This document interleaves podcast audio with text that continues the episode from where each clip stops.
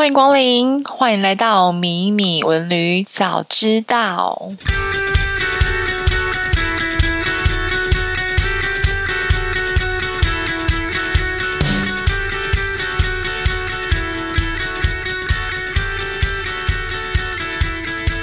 Hello，大家好，我是今天的主持人米娅。今天呢，要延续上上周的英国主题，要和大家一起来探讨的是英国打工度假。而英国打工度假的全称呢，其实是叫做台英青年交流计划。它是在每年一月还有七月的时候，可以分成两轮来做申请的。刚递出申请之后呢，执行单位英国签证与移民署就会以随机抽签的程序来选出一千名的申请名额。那这个申请上呢，其实有年龄的限制，是在十八到三十岁。而好处是在于说呢，如果是第一轮没有抽上的呃朋友们，可以重新来申请第二轮。今天邀请来分享的朋友是很甜美可爱的潘婷。Hello，潘婷，可以跟大家稍微自我介绍一下吗？嗨，明明文理的听众们，你们好，我是潘婷。哎，没错，就是潘婷洗发精的潘婷。我跟米娅认识是因为我们有一个共同的好朋友 Amy 认识的嘛。那我们第我的第一份英国工作还是米娅牵线的。那我现在目前的工作主要是服装面料业务，那主要就是跟国外品牌的设计师或者是 merchant team 做一个联洽，就是他们将设计图给我们，然后我们制作产出。那我主要就是做一个沟中间的沟通协调，所以可以说我是在一个美感的设计当中，跟务实的制作当中去产出一个大家需要的产品。那我本身呢，就是在工作之余有在经营自己的读书会。那最近有开始经营自己的，就是开始慢慢的想要经营自己的生活品牌。那主要是因为啊、我希望可以传达自信的力量。我的生活品牌叫志在生活，志是精致的志，那就是希望大家希望可以传递说，自信是来自于自己。用心的经营自己的生活，那精致的过生活。嗨，哎，听起来很棒哎，这是之前还没有还没有听过的。所以它主要的品牌的商品会是什么呢？呃，我是想要呃，其实我这个还没有真正的告诉大家，但是我是希希望可以用一个线上杂志的方式去呈现，不管是在生活经营上面，或者是啊、对于文化异国文化。跟故事、人文故事的部分去做一个杂志文字的分享，嗯，听起来很充实。对啊，那这边想说，因为今天想要带大家来探讨一下关于说，呃，英国打工度假，那其实也是很多年前是很向往的部分嘛。那想要就是请问一下潘婷，说大概是什么时间点到呃英国打工度假？那大概打待的时间的长度大概是多长呢？啊、我是二零一五年哦，好几年前的事情。二零一五年的时候，我先到英国 Bristol 游学三个月。那在游学之前呢，我先抽了英国打工度假。那那时候只有就是候补的阶段。那直到我在英国打工呃英国游学这三个月刚好确定候补上之后，就立马订了机票回到台湾，紧急办了签证。三个礼拜之后，我就马上飞回。伦敦就是待好待满整整两年，所以我应该就是二零一五到二零一七年待了整整两年半。哇，你这个待的时间比很多可能去国外念书的朋友待的都还长，因为很多人是可能念完一年硕士，那他其实就回来台湾了这样子。对啊，而且我觉得自己就是就是有一种你就没有在思考。什么什么担心啊、危险啊、什么问题？我就是充满着期待感，就是办好签证之后，我就真的带着两卡的行李箱，然后真的就是中间完全没有回来台湾，就待好待满在英国。我觉得非常享受，也觉得这这两年的时间是非常开心，这两年半的时间是非常开心的。嗯，充分的放飞自我就对了。对。好哦，那大概是什么样的念头会促使你想要去英国打工度假呢？其实这个问题我思考了蛮久，后来我真的真正的去问问自己，其实我是觉得我应该跟个人特质有关系，因为我其实是射手座，那射手座就是天生反骨又爱冒险。那我从小其实生活的背景都是跟家人在一起，我没有像大家说大学的。大学是在外面住宿啊，或宿舍生活啊，就是我完全就是跟家人在一起，所以我天生就会觉得说，我好想要知道自己到底能不能一个人生活，能不能一个人把自己照顾好，然后有没有办法独立跟能耐。所以，这是因为这个关系，我心中都一直有一种想要考验自己的心情。那在大学的时候，我参加了一个社团，它非常特别，它这个社团就是来。就是要接待来自各国的交换学生，然后带他们去认识台湾，带他们去旅行，然后介绍在地文化，介绍在地的生活语言交换给他们。所以那时候我就非常喜欢这种不同文化的撞击啊，还有交流，甚至跟种族，就不管是语言的部分，我们都可以用肢体语言去代表。我觉得这个交流是非常有趣的。所以在在我。准备毕业的同时，那时候是非常流行暑期打工，国外暑期打工。那那时候我就有申请了美国迪士尼打工。那为了这一个打工，我也是准备了蛮多资料的。那那时候也确定会可以去美国迪士尼，只是就是过没几天，过没几个月，美国迪士尼就发了一个正式的通公告，说今年台湾的迪士尼交换。交换呃，暑期打工就是确定取消，那之后会再看状况。所以我那时候就非常失望，我就想说，哎，我好不容易就是有机会去国外打工，结果就是国外享受生活或者是享受文化，结果就这样子，嗯，取消。那但是这一个种子就是出国的这个种子，一直都在我心里。那到了正式的开始工作之后，有了一点积蓄，有了一点呃语言的累积，还有对自我的肯定跟能力的肯定之后，我就是毫不犹豫的决定，就是在我二十七八岁以前要出国，那也确定可以去打工度假。所以我的心态没有准备，说我心态有没有准备太久，有没有准备很久？我可以说应该是就是一直都准备好要出国。嗯，了解。那其实因为打工度假，很多人会在英，就是因为澳英国的其实签证比较难难呃难拿到嘛，它等于是用筹钱的形式。那那其实比较多人选选择是去澳工澳洲打工度假。那想问看看潘婷说，那时候怎么没有考虑澳洲，而是说可能想要试看看英国的原因呢？嗯，刚开始打工度假出来的时候，我其实都有一直 follow up。澳洲打工度假，我那时候有发了说，呃，大部分的那种打工度假的先驱，像是佑胜，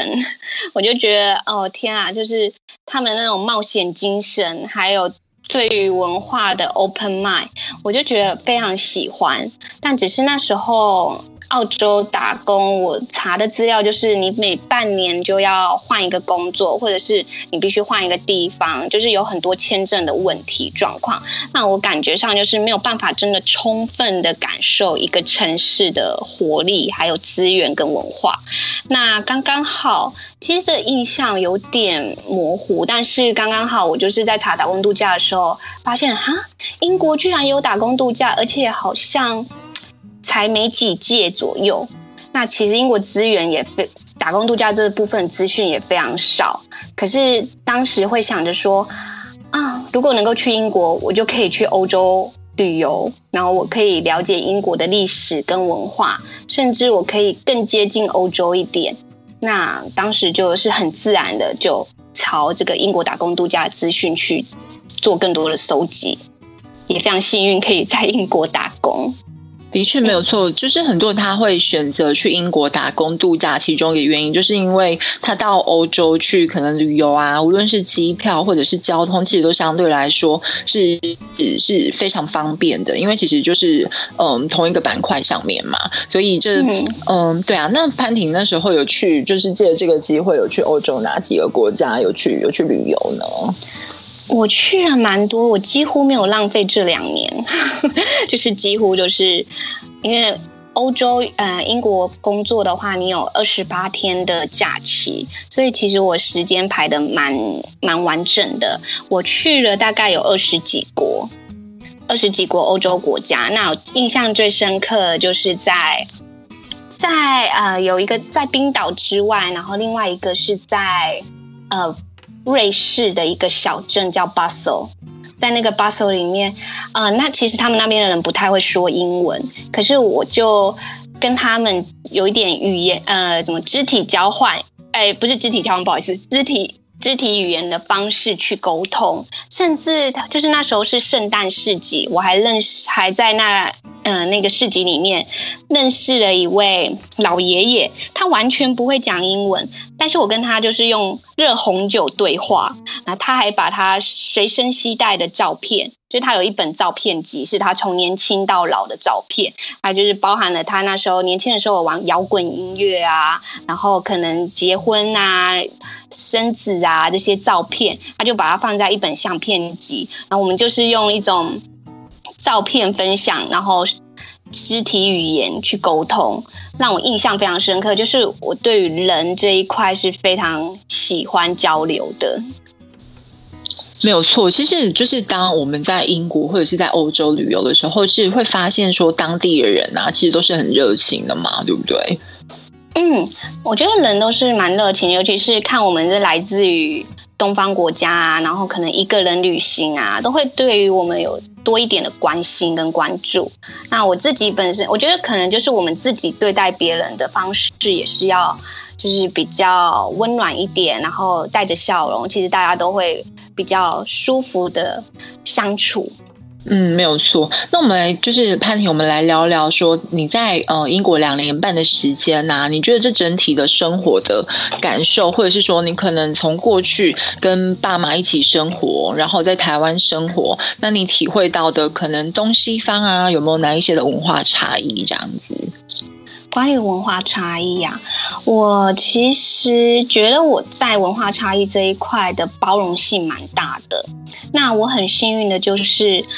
我虽然在英国伦敦生活，可是我是跟法国品牌的法国同事工作，我是在法国品牌之下跟法国同事工作，所以我可以非常幸运的感受两个文化的差异。就是站在一个亚中，站在一个中间是亚洲人的角度上去看待英国比较非常活力的生活方式，跟伦敦这种比较自信自我的方法，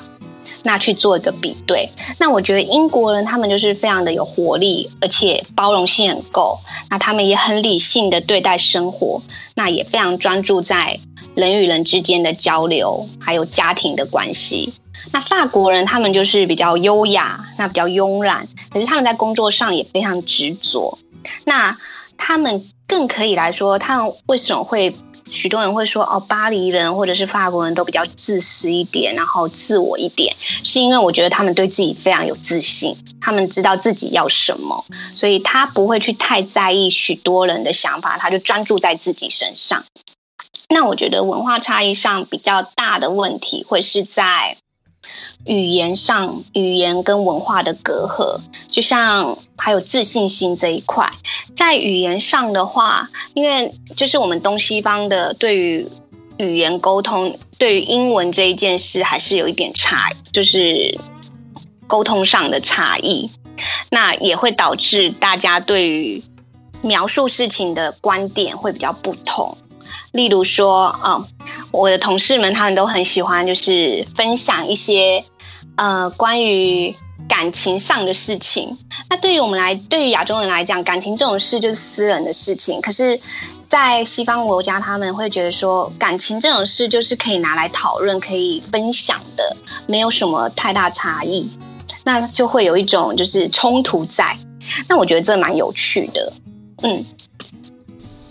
对，那嗯，想问问看，说，嗯，其实，在当你在刚开始到英国的时候啊，有没有遇到一些比较辛苦的地方？因为毕竟是一个新的环境嘛。那包括说，从嗯，你开始出发之前的准备，到你实际到当地的时候，有没有遇到哪一些困难啊？因为其实可能还要呃面临找房子、找工作，还有一些可能交友圈的问题。不晓得说潘婷在那时候有没有遇到一些可能比较辛苦的部分呢？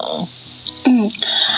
应该说，我当时的期待兴奋大于紧张感，所以我就是会比较没有这种非常紧张或者担心的感觉。可是我知道许多人在刚到英国的时候会比较担心找工作、找房子这些问题。那我当时的经验是我刚好堂妹在英国，所以我那时候是有先稍微借住她的，借住她那里几一个月。那在那的同时呢，就可以比较放心的去找工作。那我觉得找工作这一块确实是有稍有让我稍微挫折，就是比较挫折一点。就是他们虽然虽然我在台湾是有一定的工作经验，可是在国外他们没有没有在。没有在英国当地的工作经验的话，其实很难，就是争取到第一份工作。像是你要争，像是你想要当门市业务的话，你其实要有门市业务的经验。尤其是我当时，呃，找工作的时间点又是刚好在一二月，一二月的时候，那时候一二月其实就是圣诞的活动都已经结束，是最不需要。不管是暂时的攻读啊，或者是长久的呃工作机会，对他们来讲，那个工作机会是非常少的。所以那时候我也是借由米娅的关系，然后先到了呃。有点先先到了一个品牌去培养自己的业务经验，三个月之后才开始陆续的找适合的工作。那许多人会问说，找房子、找工作要怎么样分优先顺序？我会觉得说，你可以先，呃，我的我的经验会是先可以找房子，找一个住处，找一个住所的环境是你非常喜欢的环境，那再从这个住所的环境去。延伸出，或者是去搜寻出，呃，工作机会。那我觉得这样子你会比较，呃，放下心，因为你有一个定所住所的部分，你会比较放心去，不管是找相找工作，或是享受生活，都会比较自在一点。嗯，这是在我觉得找，就是在刚开始人生地不熟的时候，其实最大的困难就是找工作跟找房子。那再来就是语言文化的部分，我觉得语言这一件事，就是真的大家要有一点点的语言能力，还有就是要想尽办法的让推自己出去感受生活，呃，比较减少就是一群台湾人待在一起的那种舒适圈。那我觉得像文化这一块的话，或者是大家可能会在交友圈的部分的话，会不知道有什么机会可以去去。去参与，那其实英英国伦敦它有非常多的 app 或者是一些户外的活动，那你可以参加这些活动，然后借由搜寻 app 去跟当地人啊多问一点私藏的活动或景点的开发，甚至他们有非常多的节庆节日你可以操作。我记得那时候我就是也是在网络上或者是跟朋友之间搜寻，我就找到了一个免费的跳舞活动，跳街舞活动。就是他教你跳舞，然后是可能就是不需要费用的，所以我每个礼拜六的早上就会到一个到一个小市集，然后在那个跳舞教室里面认识一些认识不同的呃认识。外地来的朋友，认识外国朋友，然后大家一起跳舞。那他们跳舞的话，其实不会在意你到底会不会跳，你只要开心，enjoy，然后可以跟他们这样沟通，跟老师玩，这样子的感受是非常好的。另外还有像我之前有参加过一个叫做 Pepper Minute，它就是看你就是它就是一个小的呃团体。他们租了一个小小房子，租了一个小房间，就是一个公共，有点像我们现在的共享空间。它就是每个晚上都会有安排一些益智活动啊、桌游啊，或者是音乐分享啊这些小小的游戏。那你就只是，如果你要待一个小时，你就可能就 maybe maybe 就是呃可能你待个一分钟就是十批之类的。那你可能待满一小时，你可以在那里选择安静的阅读，或者选择弹琴、弹吉他、听音乐，或跟大家交流、聊故事等等，让你的生活会有更多文不同的文化文化分享。我觉得蛮有趣的，最重要就是大家在语言文化隔阂上面的担心的话，就是你只要保持一个高度探索跟对事物的好奇心，其实你就会自己自自然而然的去找出非常多的机会跟交流。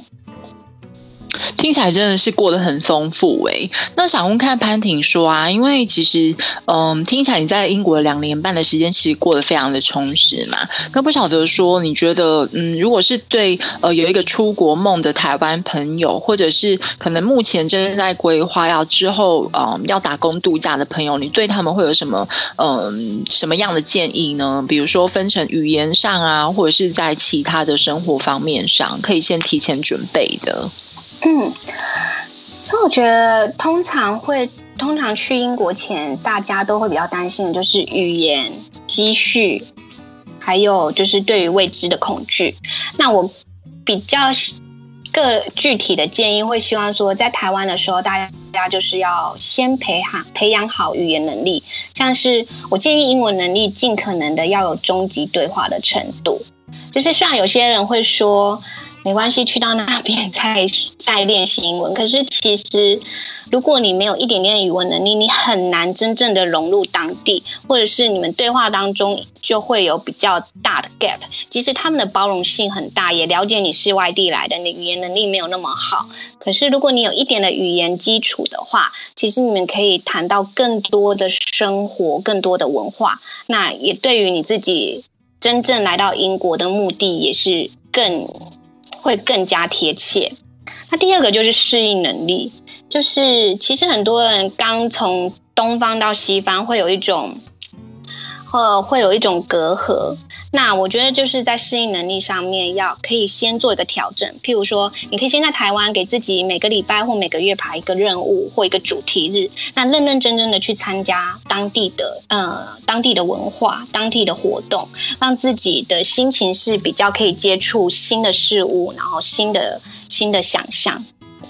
那再来就是，我会要，会希望大家可以说，不要被未知的害怕给却步，要把你就是你对于自己的期待跟热情要冲到最高。那重点就是要保持高度的探索跟对事物的好奇心，就是把这样的心情，你盖住你对紧张还有对恐惧的想象。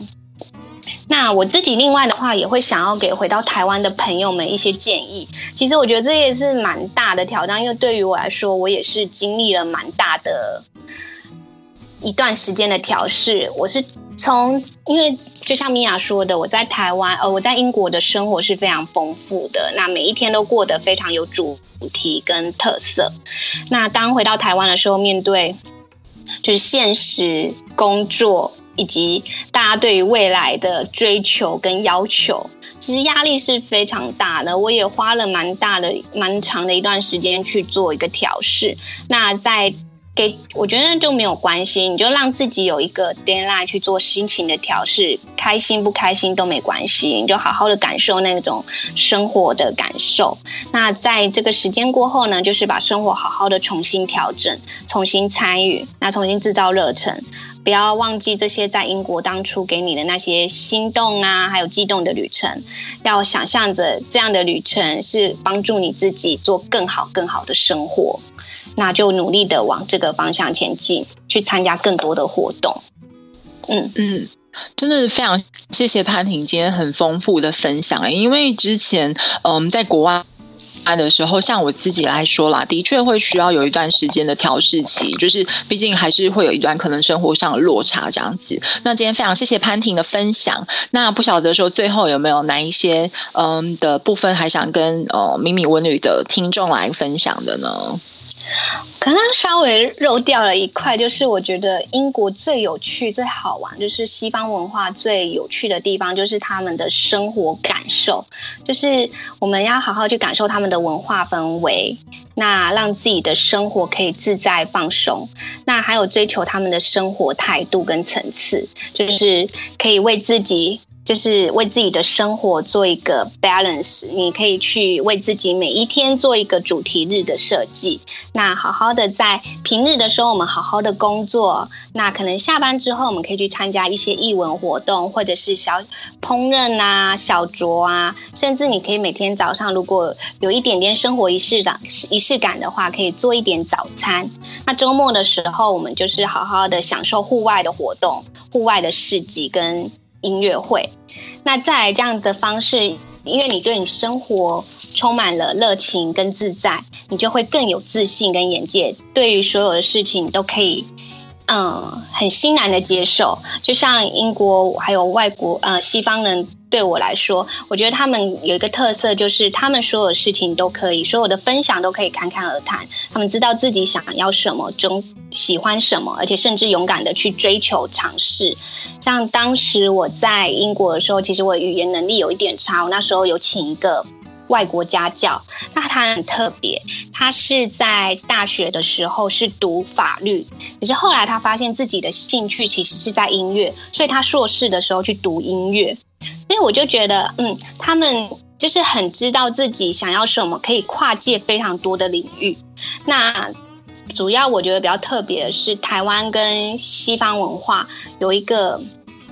特别的部分，就是说大家都可以，大家都会说不。